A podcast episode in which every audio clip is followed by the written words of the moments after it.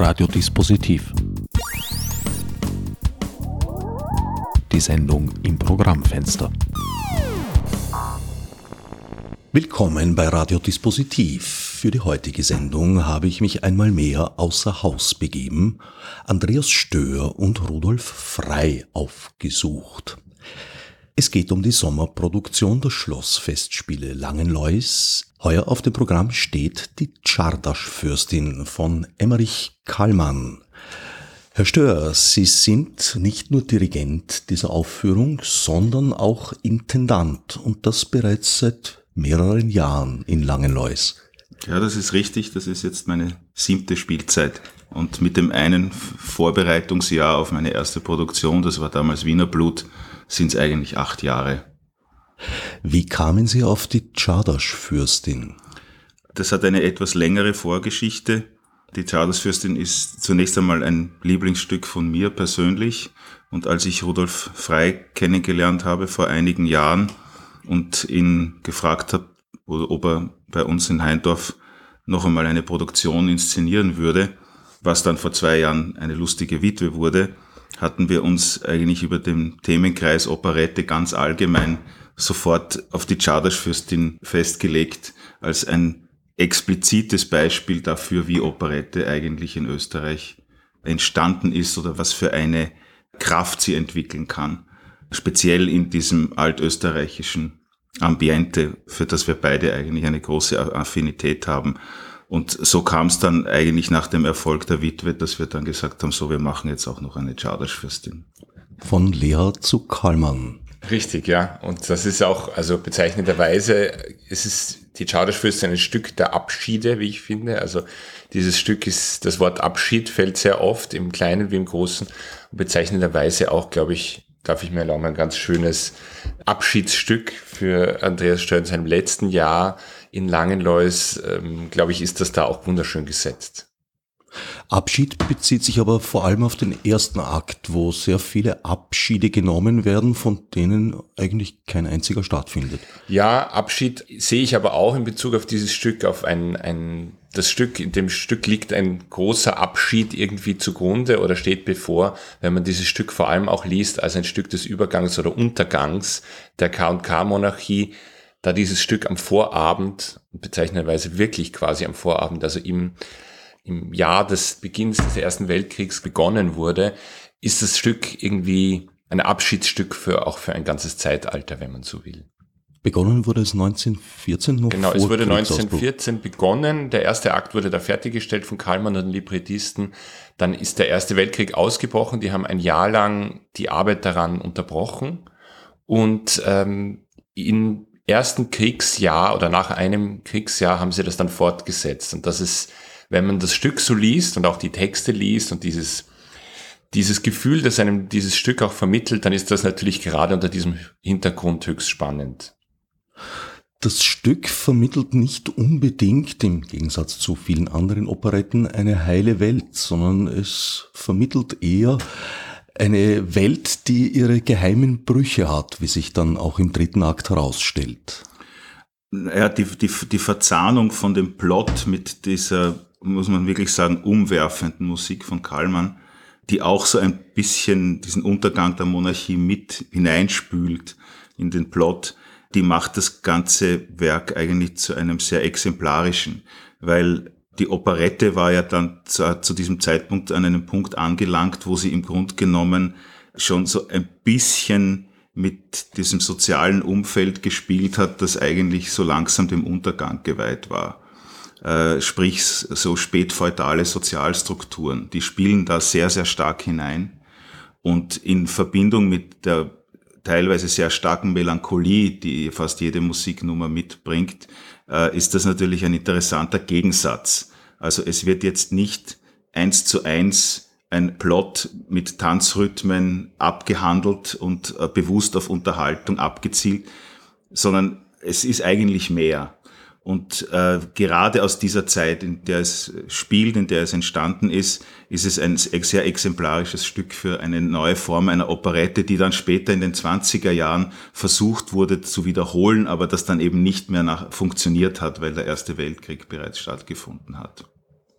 Und inhaltlich ist es natürlich auch eine, eine neue Zeit bricht an, indem man sagt, so was Sie angesprochen haben, der dritte Akt, also dass natürlich der Grundkonflikt des Stückes ist, dass der Fürstensohn Edwin standesgemäß heiraten muss, wie seine Elterngeneration das, das äh, will und wie, die, wie es ihm vorbestimmt ist und dass er ausschweift und sich in die Silva Varesco, die eine Varieté-Sängerin, eine Verruchte in deren Augen ist, also dieser Konflikt wird aufgespannt über zwei Akte. Und im dritten Akt stellt sich heraus, dass in der eigenen Familie, eigene Mutter dieselbe Vergangenheit hat. Und das ist definitiv mehr als nur eine Schlusspointe, sondern äh, das zeigt ja die tiefen Risse, die diese Gesellschaft oder wenn man es größer denkt, diese, dieses Zeitalter auch schon hatte. Also dass da Prinzipien, Standesprinzipien aufrechterhalten äh, werden, die teilweise aber hohl sind oder schon unterlaufen sind. Und das finde ich, finde ich ganz toll. Also das finde ich beinahe subversiv, wie das da eigentlich plötzlich die Vorzeichen ändert und eigentlich die Kraft hat, diese ganzen Verhältnisse zu sprengen oder zumindest in Frage zu stellen. Jetzt haben Sie getan, was ich mich nicht getraut habe, nämlich den Schluss verraten. Nachdem er aber schon bei Wikipedia gespoilert ist, ist das, glaube ich, kein großer Nachteil. Ich glaube generell, dass Menschen, die sich für Operette interessieren, ganz selten äh, von der Handlung überrascht sind, weil sie die Stücke im Allgemeinen schon mehrfach gesehen haben. Ja, trotzdem ist es natürlich schön, über äh, Operette so weit nachzudenken, dass man auch einer anderen Art einer Interpretation auch ohne Zuhilfenahme des Programmhefts so weit folgen kann, dass man diese verschiedenen Drehungen, die in dem Stück sind, die Eigenständigkeit auch einer Interpretation ganz gut mitbekommt. Der Abschied von einer Welt, das war den Menschen 1914 damals noch nicht klar. Also wenn man sich die Presseberichte vor allem des ersten halben Jahres durchliest, dann war da eigentlich Business as usual, würde man heute sagen. Und als dann es in Richtung Krieg gegen Serbien äh, sich zu entwickeln begann, hatte man auch eher eigentlich die Vermutung, dass das jetzt eine Geschichte von wenigen Wochen sein wird und dann der Krieg entschieden, wie so viele zuvor. Na, ich denke schon, dass es ähm, äh, sicher auch auf dem Gebiet des musikalischen Unterhaltungstheaters Menschen gegeben hat, die versucht haben, diese politischen Umwälzungen so weit wie möglich wegzudrücken. Also, dass man natürlich versucht, einen Alltag weiter zu leben. Das war aber nicht anders im Zweit während des Zweiten Weltkriegs und eigentlich auch auf dem Gebieten der sogenannten Hochkultur. Natürlich, das Problem, oder das ist kein, kein Problem, das Schöne an der Czardasch-Fürstin ist ja aber eigentlich, dass es äh, gerade durch diese Musik eine Atmosphäre vermittelt, die diese unterschwellige Traurigkeit über das, was ja die Menschen dann letzten Endes empfunden haben, nachdem der Krieg mal aus war, vorweggenommen haben. Wie war die Situation zum Zeitpunkt der Uraufführung im November 1915? Ja, ich glaube, dass denen lang nicht klar war, dass es überhaupt, also ob, wie und in welcher Weise man da überhaupt äh, Unterhaltungstheater dieser Form noch spielen kann.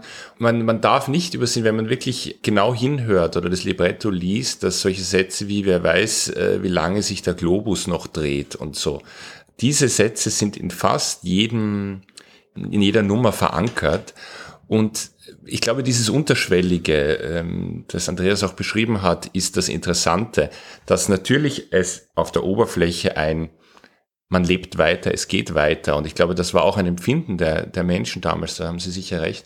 Aber die Seele oder die Musik, die wissen mehr oder die ahnen mehr. Also das ist, das ist so dieses, ähm, es gibt den tollen Satz von Josef Roth aus ähm, Kapuzinergruft, aus unseren schweren Herzen kamen die leichten Witze.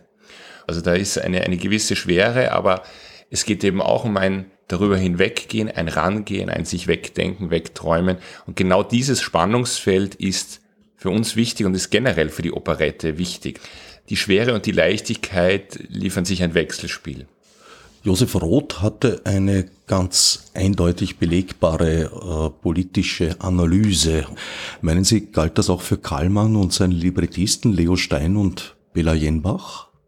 Ich, ich denke, fast für die Charterspielfürstin gilt das sicher, hundertprozentig. Ich meine, man darf nicht vergessen, dass, dass Kallmann zwar in Budapest seine Karriere begonnen hat, aber dass er dann eigentlich in die Weltstadt Wien gezogen ist, wo er sehr, sehr lange, nämlich bis zu seiner muss man auch sagen, Vertreibung gelebt hat und hier seine größten Erfolge auch gefeiert hat zunächst.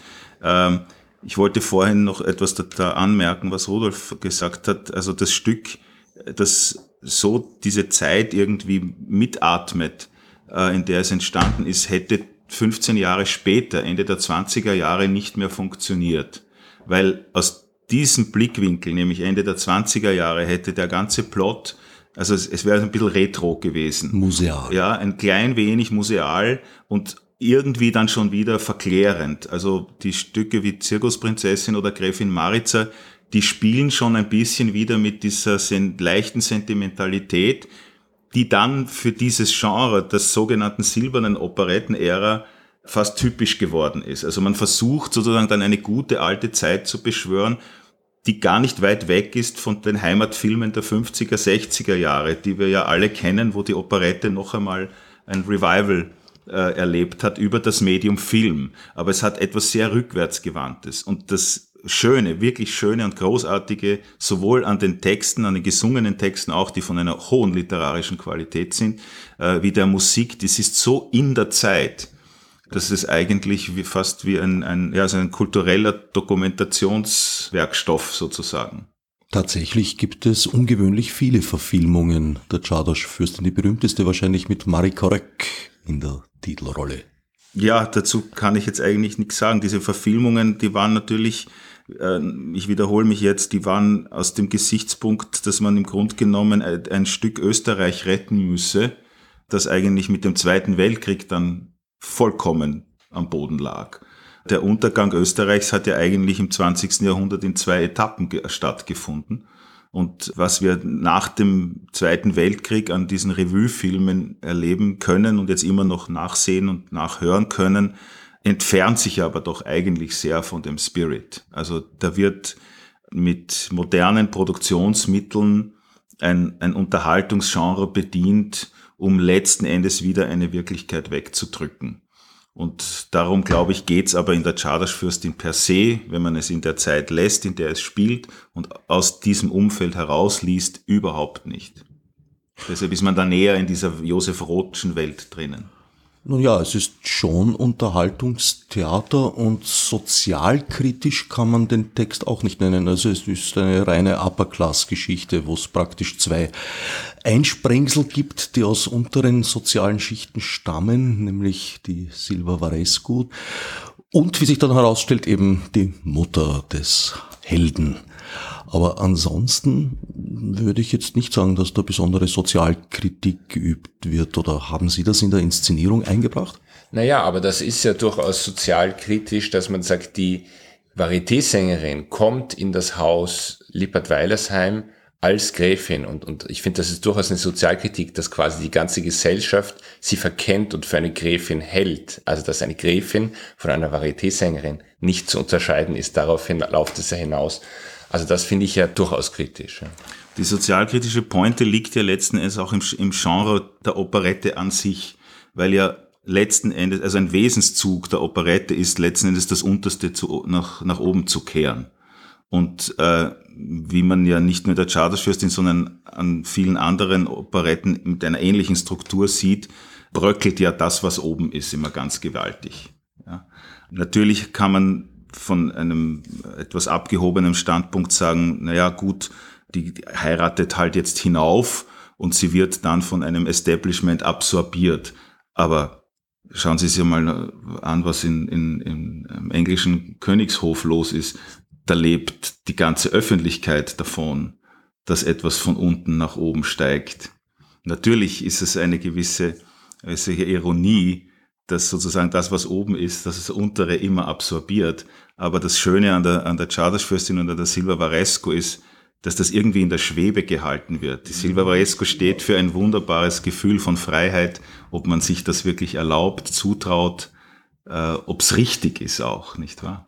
Nicht immer absorbiert in diese Richtung. Also beim Vorgänger der jetzigen Queen Elizabeth war es genau umgekehrt. Äh, da gab es einen Rücktritt als König, um eine bürgerliche Hochzeit so machen zu können. Ein schönes Beispiel, aber dafür sozusagen auch in die Gegenrichtung, dass die gesamte Thematik eigentlich in diesem Bereich des Unterhaltungstheaters immer mit eine Rolle spielt und allein die Fragestellung per se und das Spielen mit diesen Wechselwirkungen das eigentlich Interessante ist. und deshalb eigentlich die Operette immer ein Stück Volkstheater war und ist und auch meiner Meinung nach bleiben soll. Im guten Sinn. Die Czardasch-Fürstin war ein großer Erfolg, der bis dahin wahrscheinlich größte Erfolg von Karl Mann. Also das, das Stück hat immer für sich selbst gesprochen. Es hat, ähm, jetzt bin ich wieder bei der Musik, aber das, das, das Stück hat, also jede Nummer in dieser Operette ist einfach ein Hit. Die Qualitäten von Kallmann liegen eindeutig auf der Ebene des, des Songs, des Duetts, weniger in diesen großen Tableaus, was wir aber für unsere Aufführung zugeschnitten haben. Aber das Stück kann einfach äh, auf der musikalischen Ebene so viel, dass man in, ähm, also es ist, es ist jetzt keine, keine Überraschung, dass sich in einem Zeitalter, wo, wo sich Musik auch über, sagen wir, den bürgerlichen äh, Musikbetrieb, der da hieß, jeder kann in einem Haushalt irgendwie Klavier spielen, jeder singt ein wenig. Also diese Qualitäten haben ähm, einer, einer bürgerlichen Gesellschaft haben natürlich dazu beigetragen, dass sich diese Musik einfach sehr stark verbreitet hat. Interessant ist auch darüber nachzudenken, warum gewisse Stücke auch bis heute so einen großen Erfolg haben. Ja, und das ist, glaube ich, auch bei der Charterfürstin das Schöne ist, wie ich finde, dass es auch eine wunderschöne Mischung aus diesem ungarischen oder dieser ungarischen Atmosphäre, die immer spürbar ist, also dieses, dieses Stück Budapest, in, in dem das aber in der Charterfürstin nie so verklärt folkloristisch wirkt, wie in manchen anderen Operetten, wo ich das immer so ein bisschen so, äh, also das ist nie, hat nie das Betuliche, sondern das hat wirklich was unglaublich Sehnsuchtsvolles und das ist, glaube ich, eine, ein Grund des Erfolges auch. Und das mit diesem Wienerischen äh, zu vermischen und diese Abmischung, glaube ich, funktioniert da ganz hervorragend in dem Stück. Ja, die, die Qualität von, von Kallmann als ähm, ungarischen Juden liegt darin, dass er eigentlich den ganzen Kulturkreis mit in seine Musik hineinnimmt und einbettet. Also die Wechselwirkung von diesen Czardasch-Rhythmen mit, äh, mit Walzerklängen, die aber nicht ausschließlich Wiener Walzer Timbre haben, sondern auch teilweise äh, so eine, eine russische Farbe, also wo auch der Walzer verschiedene Abschattierungen bekommt. Äh, das ist in der Wechselwirkung dieser, dieser Tanzstile ein sehr charmanter Zugriff. Und ich glaube, behaupten zu können, dass die Verbreitung auch damit zu tun hat, dass zwischen Wien und Budapest sich zunächst einmal alle in diesem gemeinsamen Kulturkreis und in diesem, diesem Soziotop auch wohlgefühlt haben, weil letzten Endes ja doch diese Musik eine Verbindung herstellt. Wie ist Kallmann so unter seinen Zeitgenossen, vor allem den Operette-Komponierenden, einzuschätzen, einzustufen? Er, er war im Grunde genommen jetzt, wenn man von Franz Leha absieht, eigentlich ziemlich konkurrenzlos. Er war kein Vielschreiber und die Stücke, die in unmittelbarer äh, Nachbarschaft entstanden sind äh, zur Czardasch-Fürstin, das war dann die Gräfin Maritza und die Zirkusprinzessin, allerdings mit einem etwas größeren Abstand, die hatten ähnlich großen Erfolg. Das heißt, er war eigentlich für 15, 20 Jahre neben Franz Leha unangefochten ein Superstar und hat dann auch begonnen, in Amerika und außerhalb der österreichischen Grenzen äh, einen Erfolg zu haben. Der große Einschnitt kam dann mit seiner Emigration nach Paris. Aber ich jetzt mal Leha und Kallmann waren eigentlich so dann die zwei Top-Names. Sie haben es bereits angesprochen, Kallmann musste emigrieren, als in Österreich der Nationalsozialismus Einzug hielt und sich durchsetzte. Es gelang ihm nicht in der Emigration in den Vereinigten Staaten an seine Erfolge anzuschließen. Was war da geschehen? War die Musik aus der Mode geraten? Ja, auch. Also die 20er Jahre haben ja auf dem Gebiet der Musikindustrie unglaubliche Umwälzungen gebracht.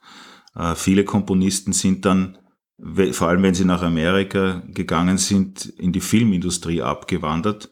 Und Kallmann hat das nicht gemacht.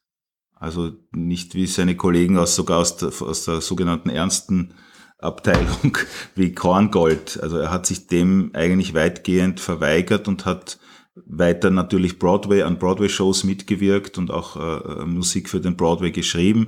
Aber äh, letzten Endes konnte er dann nicht mehr an diese Erfolge anknüpfen. Es war dann einfach ein anderes Umfeld da, der Konkurrenzdruck war sicher härter mit diesem Schicksal nicht an die europäischen Erfolge weiterhin anknüpfen zu können, obwohl eigentlich seine Musik ja in Amerika vorher bereits erfolgreich gewesen ist, war er nicht ganz allein. Da gab es, glaube ich, nur ein paar Ausnahmen, denen das gelungen ist. Manche sind sogar richtig gehen aufgeblüht. Kurt Weil zum Beispiel hat in Amerika noch eine, eine äußerst äh, fruchtbare Schaffensperiode gehabt. Es hat sicher auch etwas mit den Autoren zu tun. Auch die Produktionsbedingungen waren in Amerika vollkommen andere. Hier kam im Grunde genommen jeder Musikschaffende eigentlich aus der Welt des Theaters und der Bühne. Und äh, in Amerika hat sich doch mit dem Siegeszug des Films äh, haben sich diese Genres sehr stark und sehr früh eigentlich miteinander vermischt. Man denke nur an die Verfilmungen der lustigen Witwe von Lubitsch, nicht? Der also ein hinreißender Film ist, aber der sich eigentlich jetzt vom Theaterstück schon ziemlich entfernt. Es geht dann um ein Herausfiltern anderer, äh, anderer Essenzen die das Bühnenwerk nicht mehr hat. Also da, da ist einfach ein neues Medium mit im Spiel. Und ich kann mir ganz gut vorstellen, dass man mit einem biografischen Hintergrund, den ja Karlmann mit vielen anderen Europäern zu dieser Zeit geteilt hat, dass es da auch äh, auf der psychologischen, persönlichen, seelischen Ebene Entwicklungen gab, wo man nicht mit konnte und vielleicht auch nicht mit wollte. Kann man sagen, dass sich dann das Musical aus der Operette entwickelt hat oder ist das eine, ein völlig anderes Genre? für die Musik gesprochen, glaube ich nicht unbedingt daran, dass sich das Musical notwendigerweise aus der Operette entwickelt hat.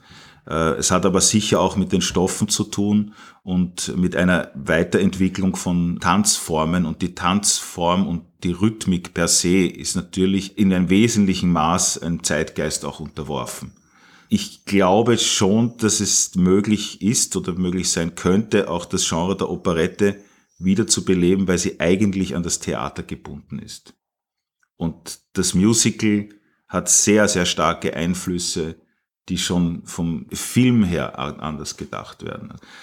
Nicht umsonst, glaube ich, gibt es so viele Verfilmungen auch von Musicals, die sich im Grunde genommen von einer Machart am Theater auch teilweise kaum unterscheiden. Natürlich kann man im, im Film wesentlich mehr tricksen, aber ich glaube, die Operette ist zunächst einmal eine, eine Musiktheaterform. Ja, da stimme ich total zu, weil das ist, also an Schauderfürstin merkt man's ähm, und das merken wir gerade jeden Tag auf der Probe, glaube ich, dass dieses Stück an sich, wenn man es ganz karg nimmt, von dem, was da für Figuren sind, was ist da, das ist pures Theater und das geht auch ganz schlicht und simpel und das ist die große Qualität dieser Stücke, dass das einfach grundsätzlich von dem, was da an Figuren, an Material da ist, an Texten, an Konflikten, an den Szenen, das ist gut gebaut und da braucht es nicht viel, dass einen das hineinzieht. Und das ist, glaube ich, das höchst Theatrale ist das, das nicht viel braucht eigentlich.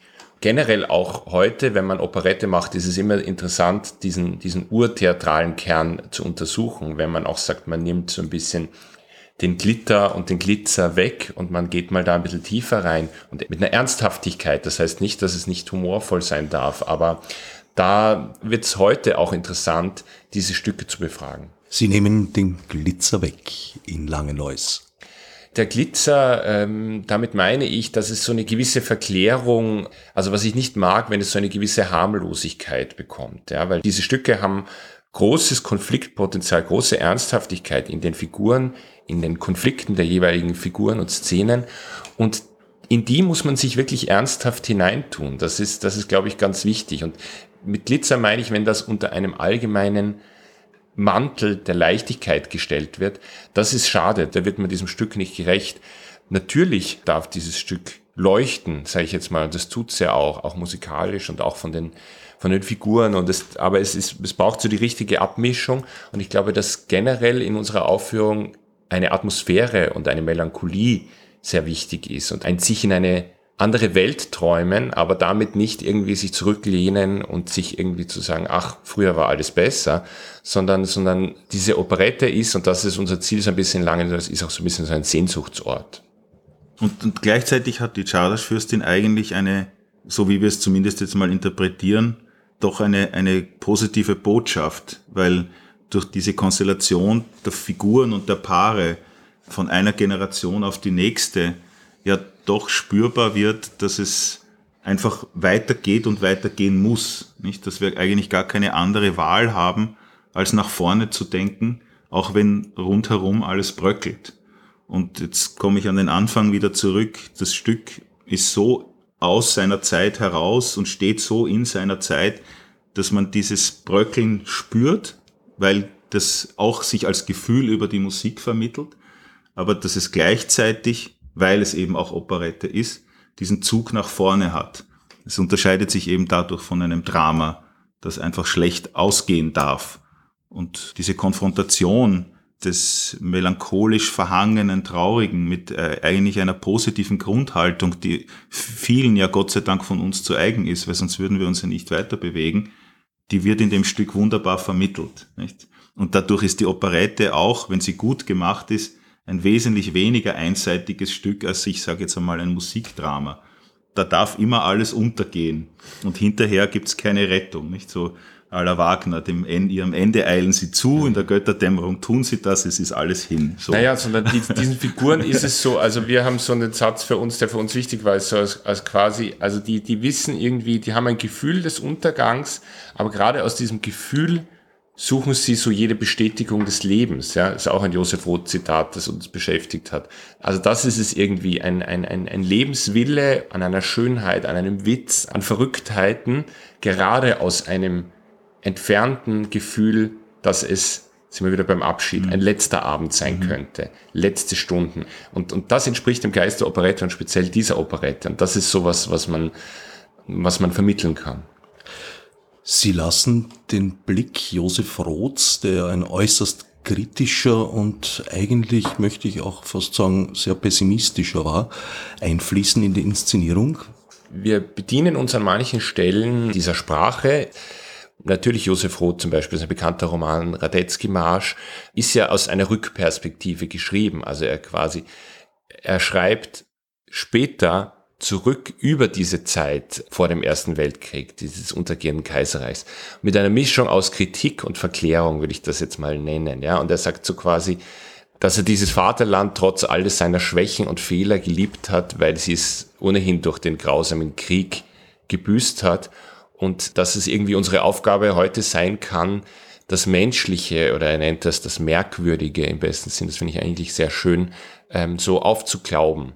Und das lässt sich ganz gut auf die Chardaschfürstin anwerten, da das Menschliche zu suchen in dieser Zeit. Und das ist es ja. Also die Chardaschfürstin darf im Kleinen, es ist ja eigentlich diese angesprochene Familiengeschichte oder dieses, diese Künstlerwelt und diese Familienwelt erzählen und letztendlich erzählt es uns etwas über diese individuellen kleinen Figurenschicksale und trotzdem erzählt es uns etwas über den Abschied einer Welt. Und da korrespondieren gewisse Sätze, Zitate, Gedanken aus dieser Rotwelt sehr gut mit dieser Figurenwelt. Oder das ist so eine, eine, so eine Wechselbeziehung, die uns viel beschäftigt.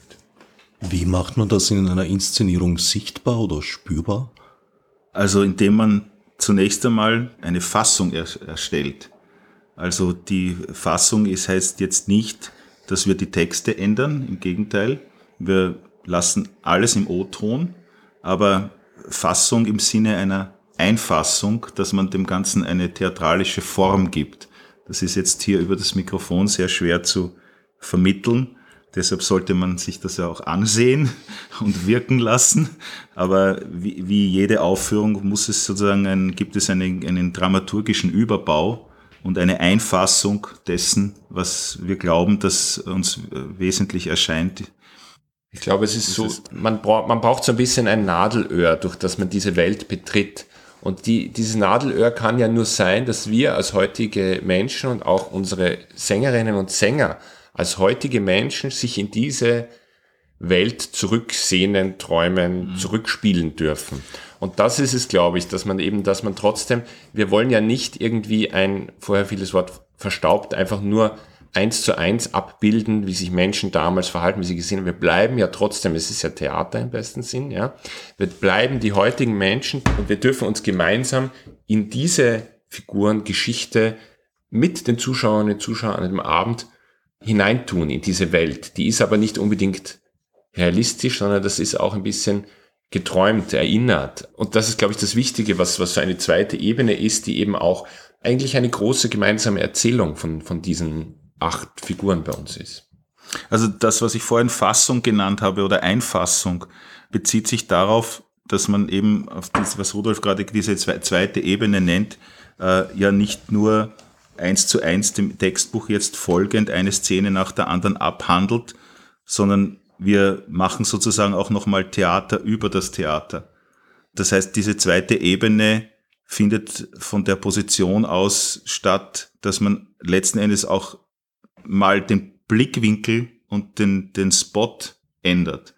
Ja, das heißt, man kann eigentlich als Zuseher von zwei verschiedenen Ebenen oder Perspektiven auf die Figuren draufschauen. Im Theater ist es so schön, das kann so wunderbar funktionieren, weil sie sozusagen gleichzeitig auch über das Stück wieder nachdenken können, während diese Figuren sprechen. Und das hat mit dieser Verzahnung der verschiedenen literarischen Ebenen zu tun. Und das finde ich an unserer Produktion noch sehr, das sehr originelle, eigenständige, authentische und eigentlich auch eine Lesart, äh, wie ich sie mir nicht nur gewünscht habe, sondern wie ich sie vorher auch noch nicht gesehen habe. Wer jetzt Lust bekommen haben sollte, sich die Czardasch-Fürstin bei den Schlossfestspielen Langenlois in Heindorf anzusehen, hat von 25. Juli bis 10. August 2019 Gelegenheit. Details finden sich selbstverständlich im Internet unter schlossfestspiele.at. Ob man die Musik von Karlmann, Leha und vielen ihrer Zeitgenossen jetzt schätzt oder nicht, auf alle Fälle muss man konzidieren, dass sie ausgesprochen kunstvoll gefertigt ist. Und auch sehr einfallsreich. Also ich denke mir öfter mit der Melodien- und Themenvielfalt einer durchschnittlichen Karlmann- oder Leha-Operette hätte ein Andrew Lloyd Webber wahrscheinlich vier bis fünf Lebenswerke bestritten. Wie weit glauben Sie, haben die Komponisten, damals Komponistinnen, gab es ja eigentlich im Operettengenre meines Wissens nicht, oder doch? Sie belehren mich eines Besseren? Nein. Die sind auch also wir kennen, bekannt. wir kennen im Moment keinen Namen. Naja, das sonst, wenn man also, aber, aber, das heißt nicht, dass, dass es sie gab. Also das ist, das ist, es, es gibt sie sicher. Also ähm, amerikanische Komponistinnen haben teilweise Operetten geschrieben, aber sie haben jetzt mal nicht reüssiert auf dem Gebiet. Ansonsten, wenn man ein bisschen kratzt, so, also Irene Suche hat da einiges zutage gefördert in ihrem Projekt Musica Femina.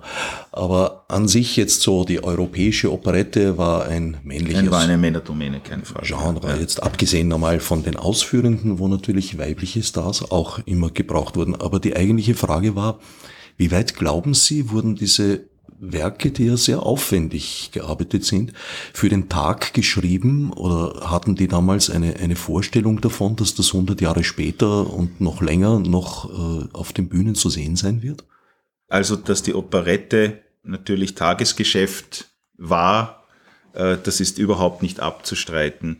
Gleichzeitig haben viele Komponisten oder zumindest einige, die wirklich qualitätsvolle und wirklich gute Musik geschrieben haben, im Hoffen darauf gearbeitet, dass das natürlich langfristig ein Erfolg wird. Also deshalb ist Kallmann eigentlich eine sehr rühmliche Ausnahme, weil er eben kein Vielschreiber war. Er war sehr genau, er war sehr präzise und er ist nicht auf den unmittelbaren oberflächlichen Erfolg gegangen dass er sehr früh Erfolg hatte, ist ähm, seinem, seiner Inspiration und seinem, seinem Können einfach zu danken. Er, er hat ja auch großartig instrumentiert. Also diese Stücke sind von der Orchestrierung her, von der Instrumentation her, das ist ein ganz eigener Sound. Es gibt diesen typischen Kallmann-Sound, der wesentlich dunkler ist als früher noch dann ein Johann Strauss. Geht weit über diese Zeit hinaus. Im Grunde genommen waren sie alle zeitgenössische Komponisten, die wahrgenommen haben, was ein Puccini, was ein Richard Strauss tat. Und an diesen Entwicklungen hat sich auch die Operette letzten Endes orientiert. Und da gab es zwei, drei Namen, die diesen Peak erreicht haben. Die konnten das. Die anderen haben halt schnell, schnell produziert für ein, ein Tagesgeschäft und sind auch deswegen, glaube ich, nicht mehr so im Fokus.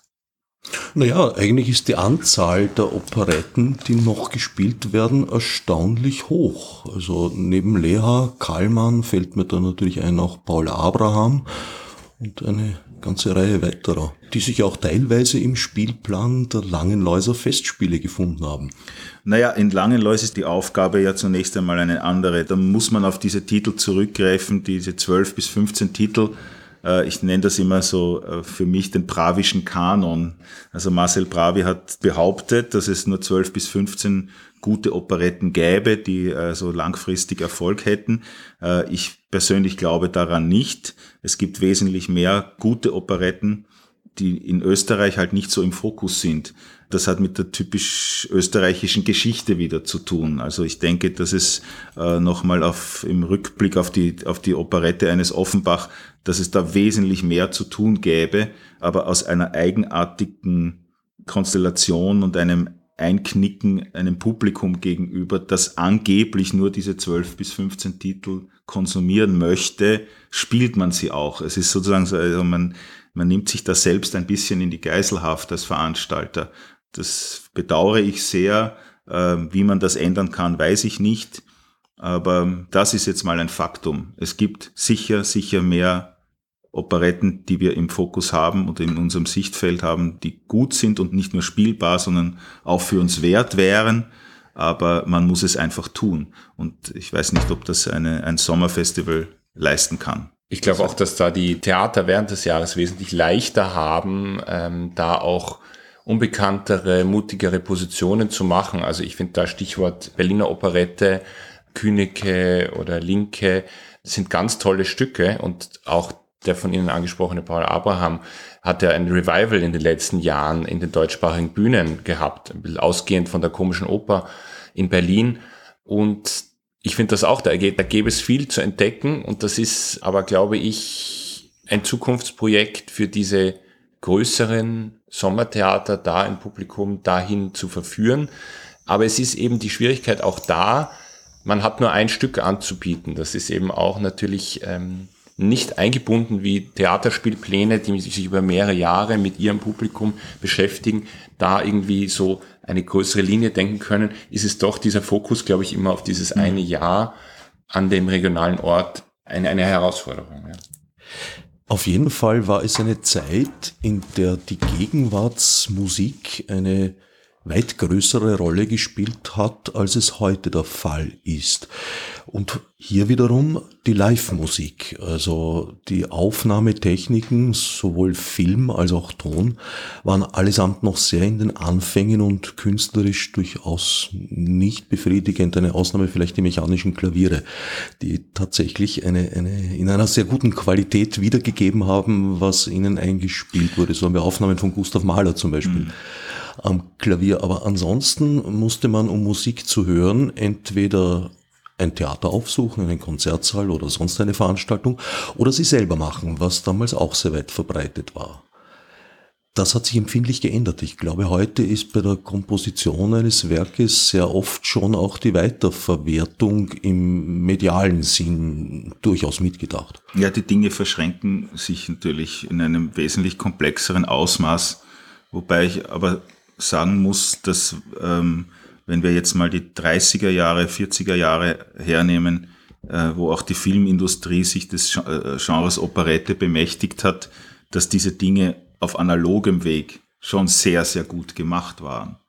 Also ich denke, jede Zeit versucht mit den Möglichkeiten zu arbeiten, die sie zur Verfügung hat und das zu optimieren. Deshalb halten sich ja auch nach einigem zeitlichen Abstand Werke wie die vorhin erwähnte lustige Witwe von Lubitsch immer noch, die wirkt. Und da fragen wir jetzt nicht, ob sie jetzt technisch gut gemacht ist oder nicht. Sie ist mit den damaligen Mitteln technisch optimal gemacht. Das sind wir jetzt aber ja. schon ein paar Jahrzehnte später. Und das sind wir, ja, ja, natürlich, aber sie wirkt immer noch, wenn man sie heute ansieht. Sicher muss man sie mit einem bestimmten historischen Bewusstsein ansehen. Man kann das mögen oder nicht. Dann, dann müsste man sagen, also äh, alles, was jetzt gerade stattfindet, ist immer der Peak und deswegen das Beste und früher war es nicht so gut. Absolut. Äh, also wenn Sie mich fragen, Werner Herzogs nachträgliche Neuverfilmung von Nosferatu erreicht die von Murnau nicht mal ansatzweise. Aber was ich meinte, ist, dass für jetzt insbesondere Komponisten, Komponistinnen vielleicht auch, der damaligen Zeit die Möglichkeit, jetzt eine, eine Aufnahme, eine Verfilmung des Werkes im Jahr 1915 nicht sehr realistisch war. 20, 30 Jahre später hatte sich das geändert, ja.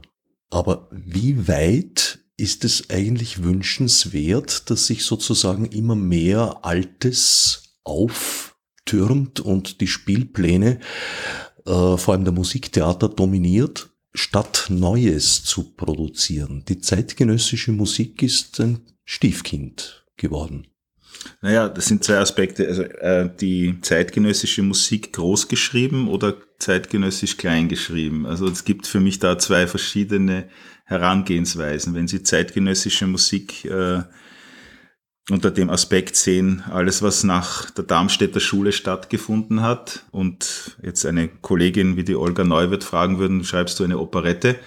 Ich bin mir nicht sicher, ob diese Antwort so positiv ausfallen würde. Und dann haben sie halt dieses sehr breite Segment einer Unterhaltungsindustrie, die bewusst auf die Breitenwirkung abzielt. Und diesen Split, den spürt man halt sehr stark in der gesamten Entwicklung des 20. Jahrhunderts. Salome hatte eine Breitenwirkung und die Tote Stadt hatte auch eine Breitenwirkung. Oder Turandot von Puccini und die war wahrscheinlich nicht unwesentlich geringer als die von einer Czardasch-Fürstin es wurde nicht so grob unterschieden zwischen einer Unterhaltung, die bewusst auf, das, auf die Seichtheit zugegangen ist und einer Unterhaltung, also wenn sie sich in irgendeiner Weise unterhalten wo, wollten, im Sinne einer Erbauung, dann mussten sie jetzt mal ins Theater gehen. Heute haben wir eine andere Situation. Heute ist die Frage der Theaterschaffenden die, wie kriege ich die Leute vom Fernseher weg? Ja, und natürlich aufs Theater generell betrachtet und vor allem auf das Musiktheater ist es natürlich schon eine Entwicklung, dass wir sagen, wir bedienen uns vor allem vergangener Stücke und der Komponist äh, Moritz Eckert hat da immer, der macht jährlich eine Aufstellung der gesamten deutschsprachigen Theater, prozentual wie viel ähm, Stücke aus dem 17., 18., 19. Jahrhundert gespielt werden im Vergleich zu wirklichen Uraufführungen oder Kompositionen der letzten zehn Jahre.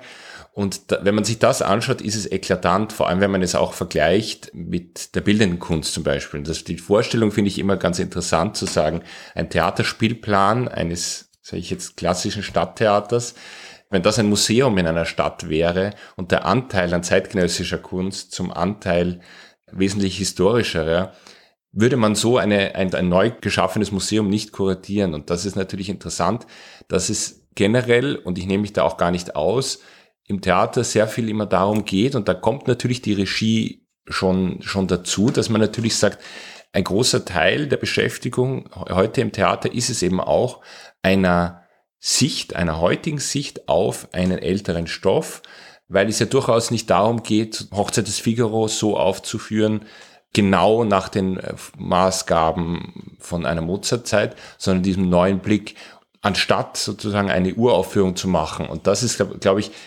Sicherlich gibt es da Nachholbedarf, sowohl bei uns Kulturschaffenden als auch beim Publikum, diese Gewichtung einfach zu verändern. Ich glaube aber nicht daran, dass man es quasi total verschiebt und dass man sagt, wir müssen nur, um uns abzuheben, äh, nur neu komponieren, schreiben.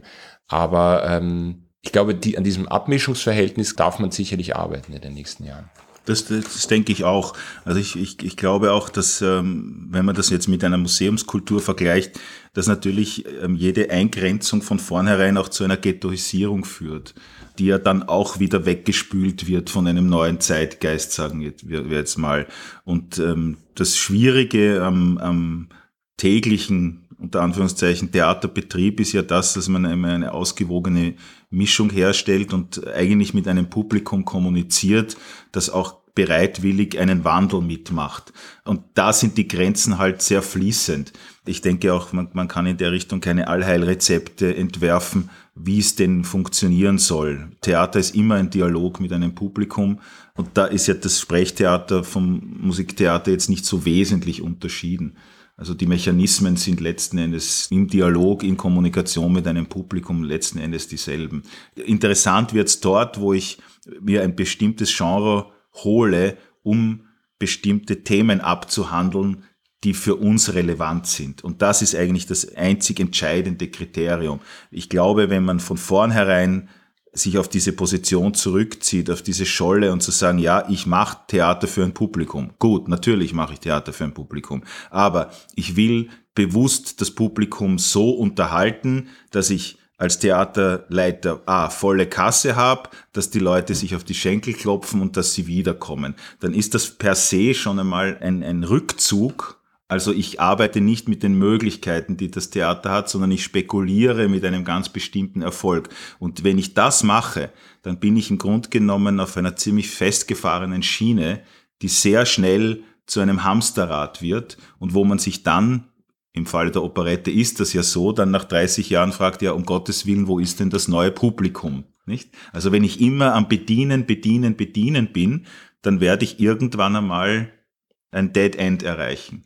Und ähm, das Schwierige gerade mit der Operette, um bei diesem wirklich schwierigen Genre zu bleiben, ist, dass sie ja letzten Endes so nationalitätenbezogen ist. Also wir haben vorhin erwähnt die Namen Linke und Abraham. Die haben natürlich auch jetzt in Berlin einen Erfolg, weil diese Komponisten mit zur Berliner Geschichte gehören, die wiederum äh, ein Ausschnitt dieser 20er Jahre ist, dieses Zeitgeists der 20er Jahre der jetzt gerade wieder ein bisschen en vogue ist. Ja. Wir haben da in Wien ja eine andere ich sage eine Zeitmessung, muss man ja schon sagen. Und dadurch sind wir von diesen Stücken ein bisschen weiter weg. In den 20er Jahren waren alle die Kunstschaffenden, die mit der, sich mit der Operette auseinandergesetzt haben, da war eben Kallmann und Leha die große Ausnahme, die waren ja schon am Absprung nicht wahr? Und äh, an, anstatt sich in Wien um eine Weiterführung der Operette über den Ersten Weltkrieg hinaus zu kümmern, hat ein, ein, ein Franz Schmidt Beethoven-Tage organisiert und Schubert-Tage und so weiter. Also äh, da war Wien einfach extrem konservativ. Aber auch das Buch mit sieben Siegeln geschrieben und einiges anderes getan, was ihm heute eher belastend angerechnet wird. Wer Näheres darüber wissen möchte, wird bei Wikipedia fündig. Im Sprechtheater ist es etwas anders verlaufen, in meinem Erleben jedenfalls. In den 70er und 80er Jahren, als ich es näher kennengelernt habe, war durchaus noch die Meinung unter Intendanten und teils auch unter Regisseuren vertreten, dass es so wenig oder zu wenig zeitgenössische Literatur für die Bühne gäbe. Das wurde wenig später Lügen gestraft. Also da ist der Anteil der zeitgenössischen Stücke doch erheblich gestiegen in den letzten 20, 30 Jahren. Wäre das fürs Musiktheater nicht eventuell auch wünschenswert, weil ich sehe Stücke mit hoher Qualität verschwinden. Da fällt mir jetzt zum Beispiel ein I Had Mozart von Bernhard Lang und vieles weitere. Ja, es, das, das stimmt. Das ist durchaus wünschenswert. Man muss aber da aus, der, aus unserer konkreten Perspektive des Theaterbetriebs auch sehen, also ich sehe von der Schauspielperspektive, es gibt viel Neues, absolut, aber auch hier ist der Anteil der Stücke, die wirklich reüssieren, in dem Sinn, dass sie mehrmals wieder gespielt werden, relativ gering. Also das muss man schon auch so sehen und das ist ja auch okay. Also ich finde, das ist ja immer die Qualität eines Textes, einer Aufführung, finde ich, zeigt sich ja nicht nur, dass es immer wieder reproduziert wird. Also ich finde, die große Qualität von Theater ist ja generell, wovon wir uns ja auch von dem vorhin genannten Museum unterscheiden, dass es für den einen Abend geschaffen ist. Und ich glaube, das ist das, was wir immer noch sagen müssen, was Theater kann, ist die Nicht-Reproduzierbarkeit dieses Moment, dieses Theaterabends, sondern ähm, wir hängen es eben nicht ins Museum, sondern wir dürfen ein altes oder ein neues Stück jedes Mal neu befragen, mit jeder Aufführung, mit jeder Inszenierung. Die muss nicht eine Allgemeingültigkeit haben. Das ist so ein, ein Konflikt, den Regisseure oft haben mit dem Publikum, die sagen, meine Zauberflöte von so und so war, muss aber so sein und dann, also so. Und das andere ist natürlich, um auf eine Frage zu kommen, im Sprechtheater sind die Produktionsbedingungen natürlich wesentlich kleiner gefasst. Also ein zeitgenössisches Schauspiel auf die Bühne zu bringen, ist jetzt rein vom Produktionsaufwand ähm, natürlich wesentlich einfacher und mit weniger Risiko behaftet als das Musiktheater. Eine Oper, Operette ist ein großer Apparat, also das ist natürlich wesentlich schwerfälliger in der, in der Entstehung und da hat das Schauspiel natürlich eine, eine größere Leichtigkeit, die dem, glaube ich, zugutekommt. Wobei ich da schon sehe, dass Komponisten, äh, wie zum Beispiel Thomas Desi, dem durchaus entgegenkommen und für kleinere Ensembles schreiben. Und ich glaube nicht, dass die Frage, ob nachgespielt wird oder nicht, äh, unbedingt etwas mit der Qualität zu tun hat, weil ich sehe hervorragende Werke, die nicht nachgespielt werden. Auch älteren Datums, äh, Friedrich Gerhard Bahl zum Beispiel, war eine, ein großer großer Erfolg. Damals in, in Salzburg bei den Festspielen und in Wien bei den fünf Aufführungen, die vereinbart waren, in der Wiener Staatsoper auch. Dann kam natürlich die Frage, gut, wann kommt das Werk jetzt wieder auf den Spielplan? Und dann kam das übliche Argument, Oper ist ein langfristig planendes Medium. Es waren dann Jahre und es war ein medizinisches Wunder, dass der alte Theo Adam diese Rolle überhaupt noch singen konnte, weil er geht ja kaum ab. Und so sehe ich auch ganz, ganz großartige Werke in der Versenkung verschwinden, was glaube ich schon auch etwas damit zu tun hat, dass sich Intendanten vielleicht denken, naja, wenn ich jetzt schon das Risiko eines nicht erprobten neuen Stückes auf mich nehme, dann will ich wenigstens die Uraufführung haben. Und so wird sehr wenig nachgespielt. Ich glaube auch nicht, dass im Sprechtheater eine Karriere wie die des Werner Schwab heute möglich wäre, der mit dem Präsidenten in einem Erfolg gelandet hat und dann über Nacht quasi im ganzen deutschsprachigen Raum nachgespielt wurde. Das würde heute nicht mehr stattfinden, fürchte ich. Ja, aber wir, wir reden hier, wir sind auf einer Thematik sozusagen von den Mechanismen von Theaterbetrieben und von zwei verschiedenen Komponenten, nämlich der komplexen des Musiktheaters generell und der des Sprechtheaters. Ich glaube, zunächst muss man sich als Theater schaffen, dass sich ja immer die Frage stellen, warum mache ich das Stück jetzt zu einem bestimmten Augenblick? Äh, und hier hat ja das Sprechtheater den Vorteil, dass es aufgrund, Rudolf hat es gerade erwähnt, aufgrund der einfacheren Produktionsbedingungen schneller auf zeitgenössische und soziale Entwicklungen sogar äh, reagieren kann. Also bekannte oder unbekannte Autorinnen können schneller reagieren auf das, was jetzt Sache ist, politische Sache, äh, wenn es um das Sprechtheater geht. Die Rechtfertigung auf dem Musiktheater, ein Stück gerade jetzt zu diesem Zeitpunkt in den Spielplan hineinzunehmen, bedarf tatsächlich einer so langen Vorlaufzeit auf der Produktionsebene, dass zum Zeitpunkt des Herauskommens des Stück wahrscheinlich die Thematik schon wieder abgehandelt ist. Das heißt, im Grunde genommen ist das Musiktheater generell wesentlich träger, und zwar in einem mittelgroßen, größeren Ambiente, und ich will da jetzt gar nicht in Abrede stellen, dass es natürlich kleine Produktionsformen auch gibt. Wir haben auch in Wien äh, wunderbar kleinere Theatergruppen, die sich da versuchen, sehr schnell diesen äh, Fragen zu stellen. Aber dann ist man eben auf einer sehr bescheideren Produktionsebene angelangt, die dann, wenn es jetzt darum geht, eine bestimmte Nachhaltigkeit in Bezug auf Publikum zu erzeugen, wahrscheinlich nicht diese Wirkung hat bin auch davon überzeugt, dass sich die großen subventionierten Theater dieser gerade erwähnten Thematik öfter stellen sollten und ähm, dann nicht über, wieder über das Medium Musical sozusagen etwas mitzunehmen, wo man hofft, die Breitenwirkung zu erwirken, aber dann fehlt es letzten Endes doch irgendwie an Substanz. Das ist ein schwieriges Abwägen, nicht wahr? Und äh, generell ist das Musiktheater, das davon lebt, sagen wir 80 Prozent des etablierten Kanons zu bedienen, natürlich immer in dieser Muse musealen Kategorie. Sie sehen das bei der Staatsoper. Also die können, dürfen und wollen wahrscheinlich gar nichts anderes sein als dieses Museum, ähnlich wie dem Bundestheatermuseen. Äh, jetzt habe ich gesagt Bundestheatermuseum, das ist ja ein Freudscher, oder? Wobei man äh, Dominique Mayer schon zugute halten muss, dass er jetzt vor allem in, in den letzten Jahren seiner Direktionsperiode da einige Wagnisse eingegangen ist, bis hin zu einer Auftragsarbeit, die jetzt aus meiner Sicht vielleicht nicht besonders gelungen sein mag, aber immerhin, also ich fand den Anspruch schon immerhin bemerkenswert. Und es gab ja mal eine Zeit, da war das die Wiener Staatsoper durchaus ein Uraufführung. Das, das ist auch, das ist auch sehr löblich. Also das, das ist überhaupt keine, keine Frage, ähm, weil ich denke, wenn man äh, in einem Umfang äh, subventioniert wird wie die Bundestheater, dann hat man letzten Endes auch diesen Auftrag zu erfüllen. Ist allerdings im großen Haus sehr schwierig. Äh, die Wiener Staatsoper hat eine Platzauslastung nahe 100 Prozent. Und würde sie sinken, hätte das Haus sehr schnell ein finanzielles Problem. Also insofern ist genau. da der Druck enorm. Aber wenn es darum geht, Platz im Spielplan zu schaffen, jetzt bei der Operette wieder, hätte ich einen Vorschlag, wie man gerne in die Mottenkiste entsorgen könnte. Das wäre Millecker aus meiner Sicht oder vielleicht Hörweise. Es gibt wunderbare Autoren in der Richtung, also Millöcker, Soupé, absolut. Ja. Streichposten, um Platz für Neues zu schaffen. Ja. Sie sind jetzt einige Jahre in Langenlois Intendant gewesen. Es ist Ihre Abschiedssaison heuer. Wohin zieht es Sie? eine weitere Intendanz, um zeitgenössisches ins Repertoire ähm, zu hieven? Nein, also das, das Thema Intendant ist jetzt einmal für mich als ähm, Lernperiode mal abgeschlossen. Also ich habe das aus zwei Gründen gemacht. Zunächst einmal, weil ich ähm, die Mechanismen besser verstehen wollte, die sich auf den zwei gegenüberliegenden Seiten eines Schreibtisches ergeben können.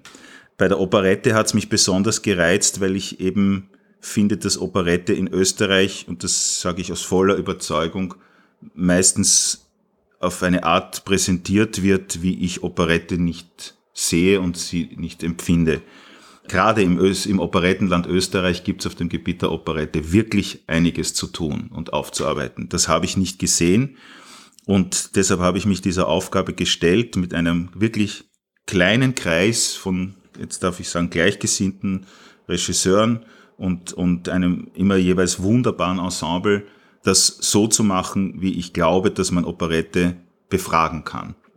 Und dieser Prozess, den sehe ich jetzt abgeschlossen, weil man natürlich in einer bestimmten gegebenen Struktur auch dann an Grenzen kommt, die in der Natur der Sache liegen.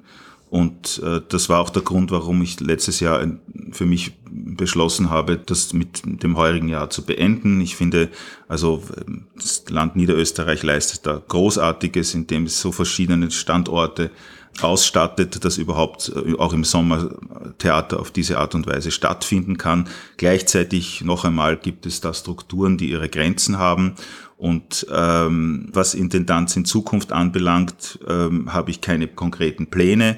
Die letzten Jahre waren auch sehr anstrengend, muss ich sagen, weil ich ja daneben noch Zeit zum Dirigieren finden wollte und konnte und musste. Und auch mit meiner Professur an der, an der Musik- und Kunstprivatuniversität beschäftigt bin. Also es gab sehr, sehr viel zu tun und jetzt einfach mal durchschnaufen und den Kopf freikriegen für Neues ist, ist mal eine gute Zeit. Und äh, wie gesagt, ich habe mit wunderbaren Menschen zusammengearbeitet. Jeder war an, an seinem Platz und an seiner Stelle und äh, ich freue mich sehr, dass ich mit dem Rudolf die Intendanz zu einem schönen Abschluss bringen. Es zieht Sie also zum Dirigieren. Wo liegen da Ihre Schwerpunkte? Also ähm, dass es mich zum Dirigieren zieht, ist, ist nur halb richtig, weil ich komme ja eigentlich vom Dirigieren. Also ich habe diese Intendanz als Dirigent übernommen und ähm, der Schwerpunkt lag jetzt so stark auf der Operette, dass es mich doch wieder zur Oper und zum Konzert zieht, dass die letzten acht Jahre ein bisschen hintangestellt wurde. Äh, ich komme ja von der Barockmusik und ähm, zweiter Schwerpunkt sind ähm, äh, diese Frühexpressionisten 20. Jahrhundert. Also ich habe ähm, Zemlinski und dann auch die Franzosen, Ravel und so weiter gemacht. Also das, das, das interessiert mich weiter sehr. Franz Schreker, diese Komponisten, Strauss, Korngold, das sind so, so meine Lieblinge. Und ähm, Wozzeck von Berg habe ich in Stockholm gemacht. Das ist eigentlich so mein Kernrepertoire und weiter zeitgenössisches, soweit es halt möglich ist. Wo werden Sie in nächster Zeit dann zu erleben sein? Also ähm, die nächsten Pläne sind jetzt mal Skandinavien wieder, wo ich sehr, sehr viel gemacht habe in den 90er, 2000er Jahren. Und das ist jetzt sozusagen noch einmal im, im Wiederaufbau, weil wie gesagt, das hat jetzt die letzten acht Jahre geschlafen, jetzt ist mal was zu Ende gegangen und jetzt muss man sehen, wo einer das Schiff hintreibt. Stockholmer Oper, den Geist von Josip Jörling ja, atmen. Ja, ja. Wie sieht das bei Ihnen aus im Regiefach? Sie machen ja sowohl Sprechtheater als auch Musiktheater. Richtig, ich genieße das auch sehr, dass mir das passiert oder passiert ist, dass ich zwischen den Genres ähm, da switchen darf. Ich finde das ganz unglaublich bereichernd und merke, dass das jeweils die Arbeiten sehr befruchtet.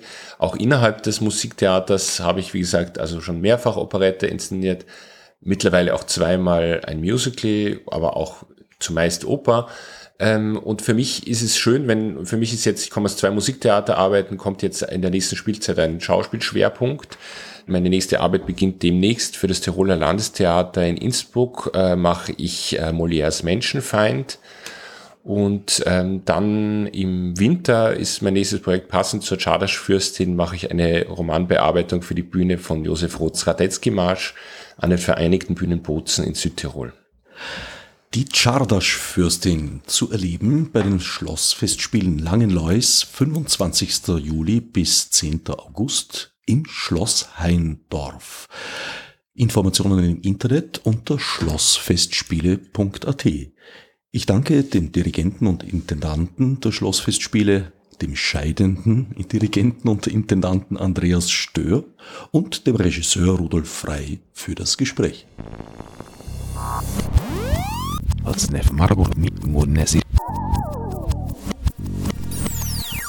Fichte subsidiar